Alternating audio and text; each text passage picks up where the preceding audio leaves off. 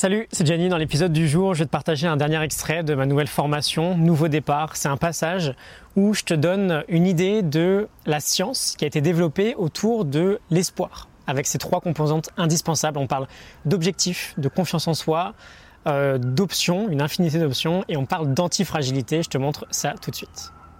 Comment maintenir un espoir puissant en l'avenir, une foi puissante?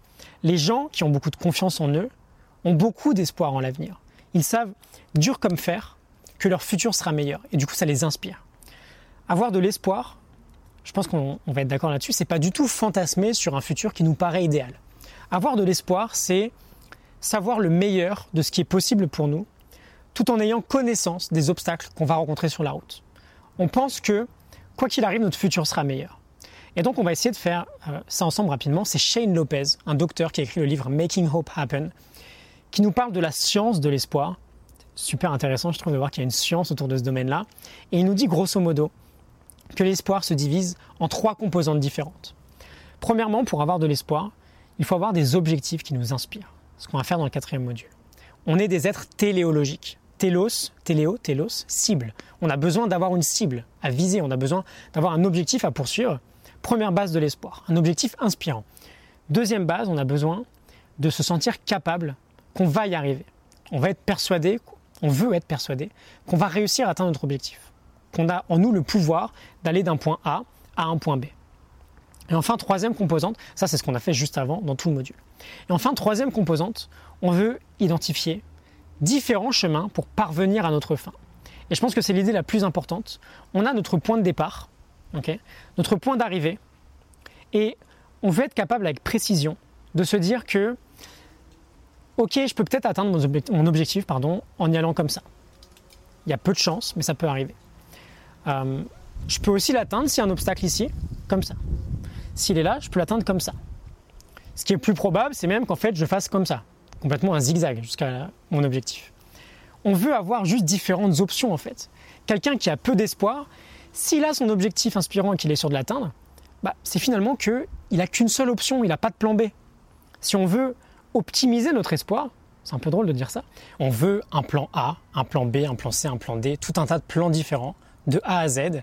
Et quand on sait que bah, si on échoue, on peut faire différemment autant de fois, bah, évidemment en fait que bah, finalement on va développer un niveau d'espoir très élevé.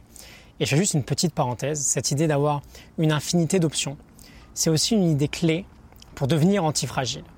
La notion, elle vient de Nassim Nicolas Taleb. L'antifragilité, c'est ce qu'on veut atteindre dans notre vie je reviens quelques secondes sur, la notion. L'idée, c'est que quand quelqu'un de fragile va subir une perturbation, il va s'affaiblir.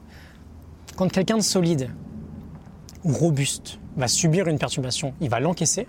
Et quand quelqu'un d'antifragile va subir une perturbation, il va se renforcer. Quelqu'un d'antifragile utilise chaque élément perturbateur pour s'améliorer.